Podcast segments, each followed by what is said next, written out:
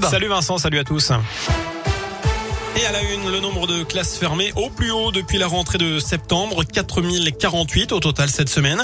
Un chiffre qui a plus que triplé depuis les vacances de la Toussaint. Dans la région, tous les établissements sont ouverts, mais plus de 219 classes sont fermées et plus de 500 élèves contaminés dans l'académie de Lyon. Par ailleurs, une dizaine d'élèves ont été contaminés par une salmonelle à Sorbier depuis mardi. Plusieurs enfants ont déclaré des symptômes, laissant penser dans un premier temps à une épidémie de gastro, mais les analyses ont permis d'éliminer leur hypothèse euh, la contamination potentielle viendrait d'un des repas servis à la cantine la semaine dernière. La municipalité prend contact avec les parents des élèves de cette école pour recenser les cas potentiels. Des analyses sont en cours auprès du prestataire de la cantine. La France est préoccupée par l'affaire Peng Shuai, la joueuse de tennis qui a disparu après avoir accusé un ancien haut responsable du Parti communiste chinois de l'avoir violée avant d'en faire sa maîtresse. Depuis son message posté sur Internet le 2 novembre, la joueuse n'a plus donné signe de vie.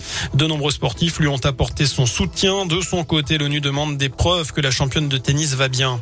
À l'étranger, Joe Biden transfère temporairement ses pouvoirs à Kamala Harris. Le président américain subit aujourd'hui une coloscopie de routine, un examen sous anesthésie générale. Les détails du bilan de santé de Joe Biden doivent être publiés dans la foulée. En foot, le coup d'envoi de la 14e journée de Ligue 1 ce soir avec le choc Monaco-Lille. Les Verts, eux, se déplaceront à 3 sans leurs supporters. Ce sera dimanche à 15h et avec pas mal d'absents. Neyou, Moukoudi, et Silva sont out. Traoko est incertain et Camara est suspendu. Un autre joueur est malade. Enfin, un événement Paris. Le Panthéon ouvrira gratuitement ses portes au public les 4 et 5 décembre prochains à l'occasion de l'entrée dans ses murs de Josephine Baker. L'artiste franco-américaine militante antiraciste entrera au Panthéon officiellement le 30 novembre.